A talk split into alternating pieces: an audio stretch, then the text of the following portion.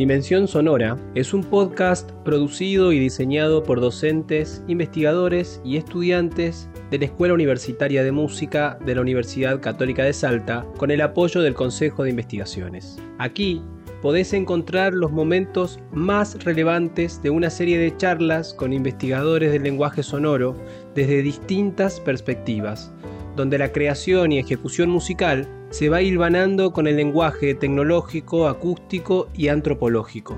Te invitamos a recorrer cada encuentro en este pequeño espacio de reflexión donde todas las perspectivas confluyen en nuevos horizontes creativos y sonoros.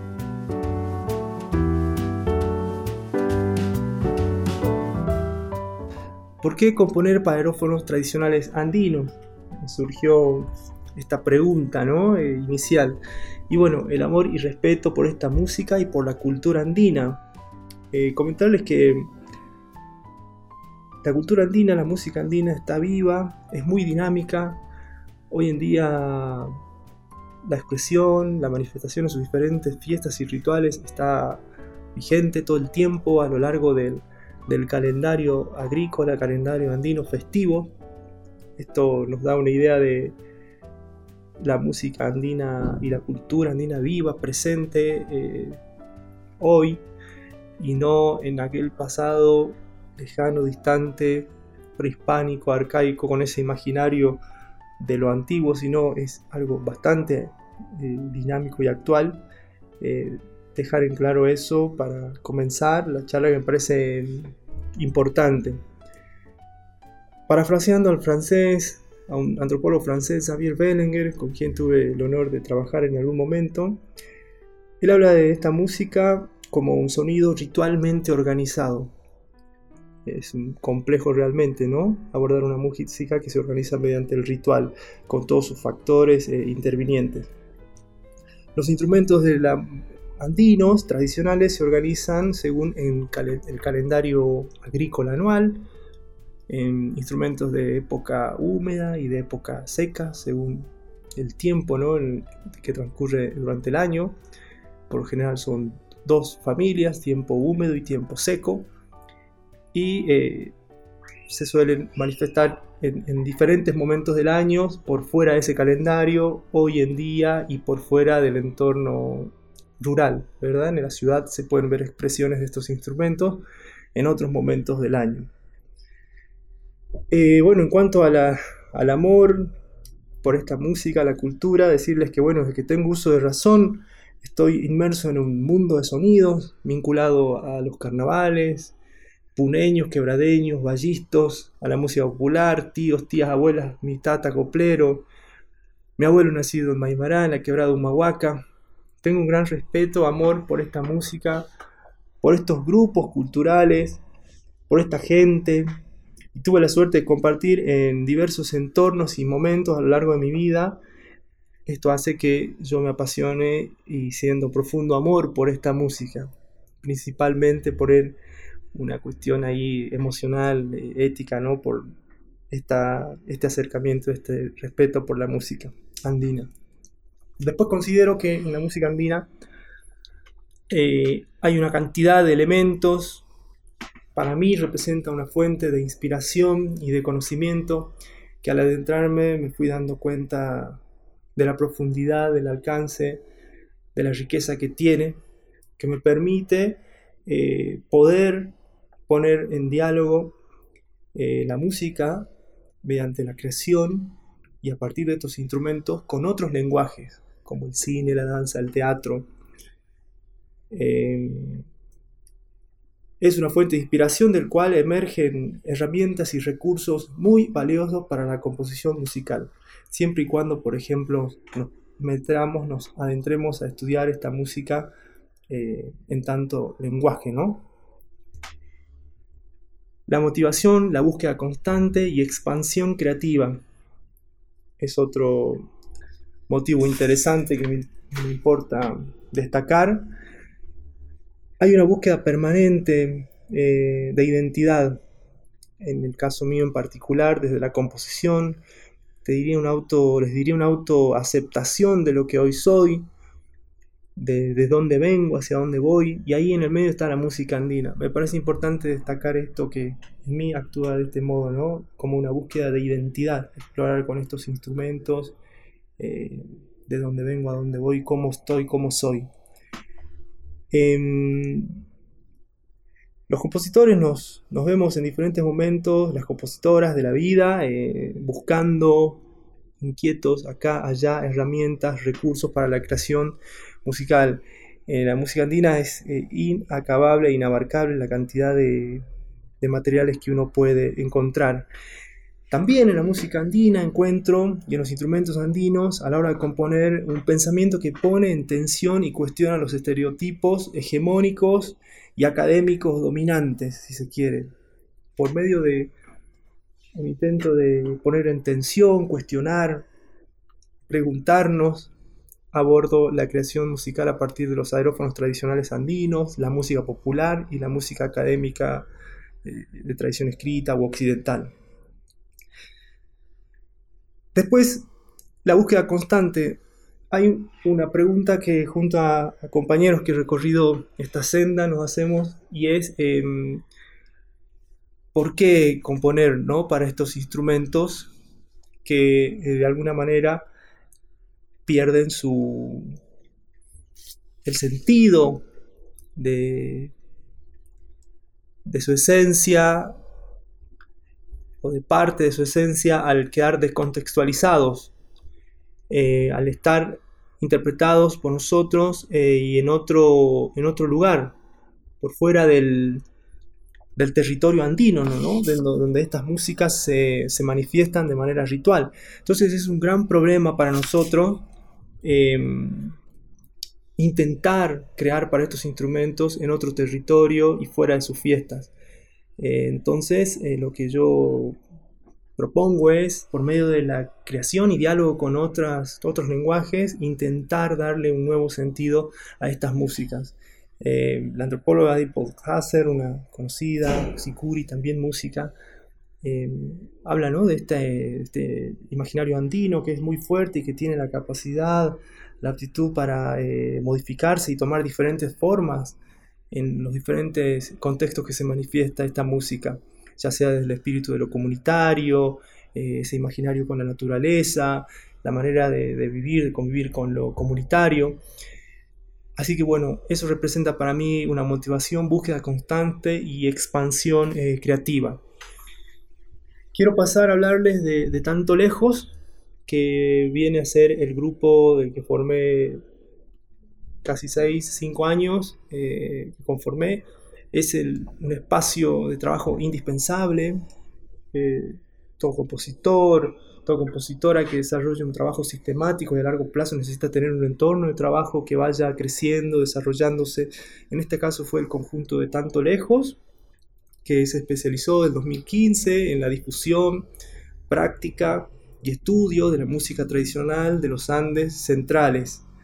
Eh, estamos hablando de Andes, centrales, el sur de Perú, noroeste nuestro, tierras altas bolivianas y norte de Chile.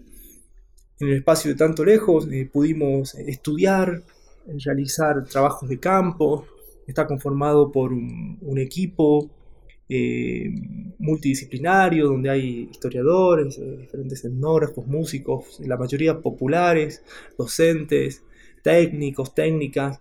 En ese sentido, el abordaje de la música que hacemos es eh, de manera múltiple. sin este espacio no hubiese sido posible la exploración en estos instrumentos andinos de viento en la línea que ya vamos a ir desarrollando bueno, el abordaje multidisciplinario que les mencionaba eh, recién, siempre entendiendo a la música andina en tanto lenguaje musical. Por lo tanto, es eh, específico su manera de expresarse, de manifestarse, de organización, teniendo en cuenta el ritual, el calendario, sus instrumentos. Eh, realmente hay que tomar un contacto cercano con, estos lenguajes. El espacio de exploración y creatividad, también llamado laboratorio de experimentación, como yo le llamo, es un área dentro del conjunto de Tanto Lejos que desde el 2016 comenzó a, funcionar, que yo coordiné hasta el año pasado, donde fuimos eh, explorando y montando diferentes obras eh, compuestas por mí o de manera colectiva junto con ellos. Acá les muestro algunas fotitos de, de tanto lejos.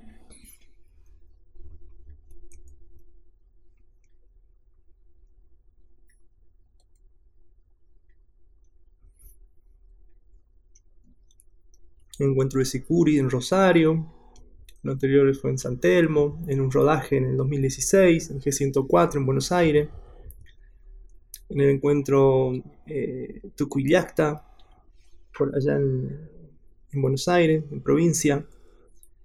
Y bueno, voy a hacer un recorrido entre obras de mis obras compuestas para estos instrumentos, eh, o principalmente enfocadas en estos instrumentos, entre 2006 y 2020.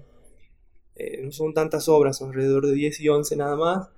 Eh, me enfoqué mucho a componer y a estudiar esta instrumentación, estas posibilidades y por lo tanto a estudiar la música andina en sí. Quiero reconocer que me alejé, me alejé mucho de la composición eh, académica, de, de, mi formación académica como compositor en la línea más clásica. Más bien me dediqué a, a estudiar esta música, a viajar, a estar con los cultores, con las escultoras y bueno, casi me, pierdo en, el fantástico mundo de la etnografía, y, pero pude volver a componer año a año, aunque sea una obra.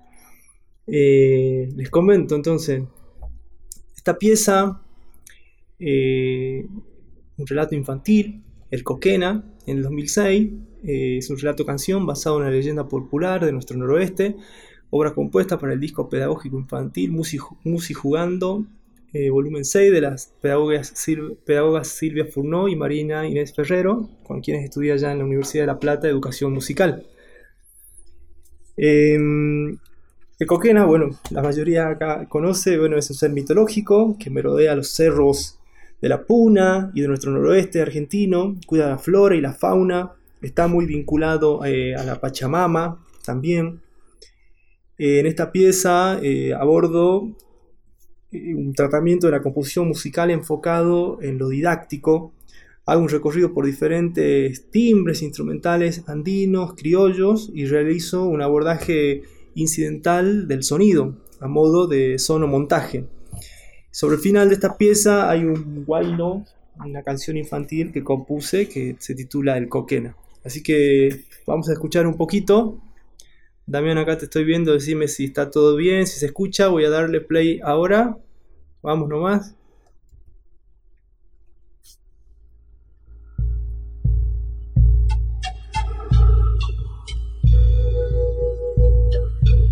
El duende es de baja estatura. Viste poncho de lana, sandalias de cuero y lleva consigo un gran sombrero. Es tan grande que cubre todo su pequeño cuerpo. Siempre trae una quena. Y en las tardes desoladas en que cuida a sus ovejas y llamas, toca dulces melodías.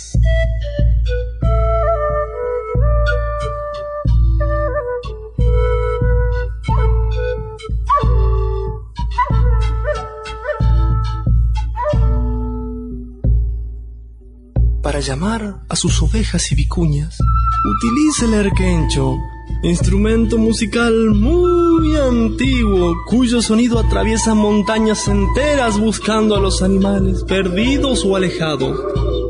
Cuando lo escuchan, vuelven hacia donde está él.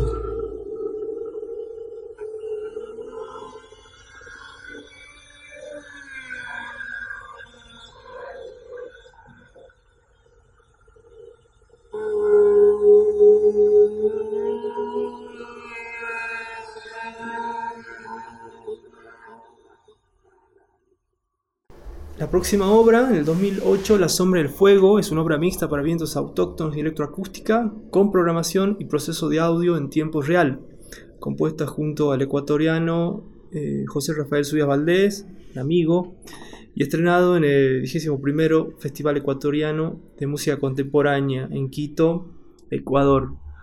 Esta fue una primera pieza en la que combiné eventos autóctonos andinos y proceso de audio en tiempo real, junto a la espacialización sonora. Es la primera y única pieza que compuse así en equipo. Una experiencia realmente interesante donde había una búsqueda de horizontalidad entre intérpretes y máquina, eh, un intento de diálogo.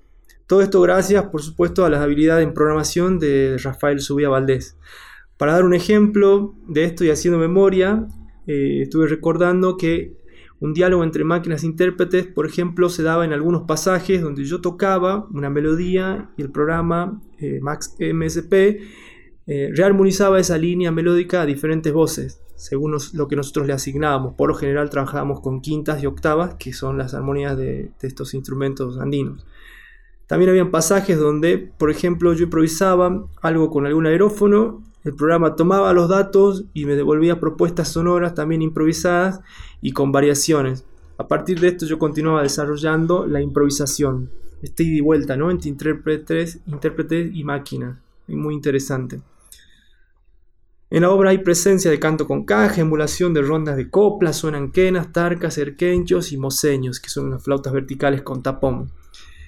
Es una pieza compuesta para cuadrofonía y bueno, el público en aquel entonces, recuerdo, como suele ser por general en las piezas de este tipo, estaba dispuesto en el medio de los cuatro parlantes. En cuanto a la notación, no hubo notación para esta pieza. Em, para la parte instrumental nos eh, enfocamos y nos ayudamos de, esquemas, orientadores, que fuimos ahí bocetando. Y para la parte de programación, Rafael diseñó diferentes patch para el programa MSP. Así que vamos a escuchar La sombra del fuego.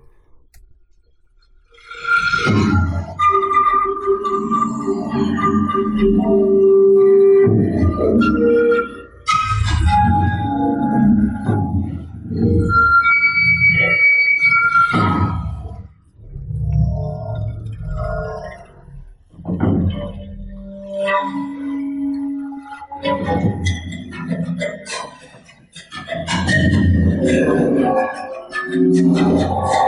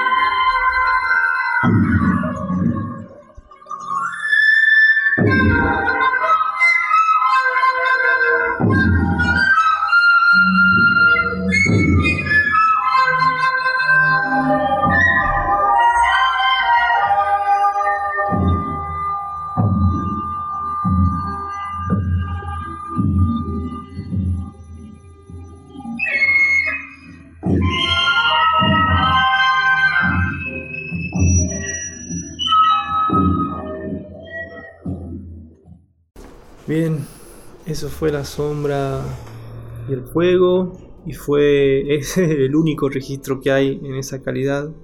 Después de mucha búsqueda y rastreo pude acceder nuevamente a ese registro, hace mucho no lo veía. Así que bueno, acá está nuevamente.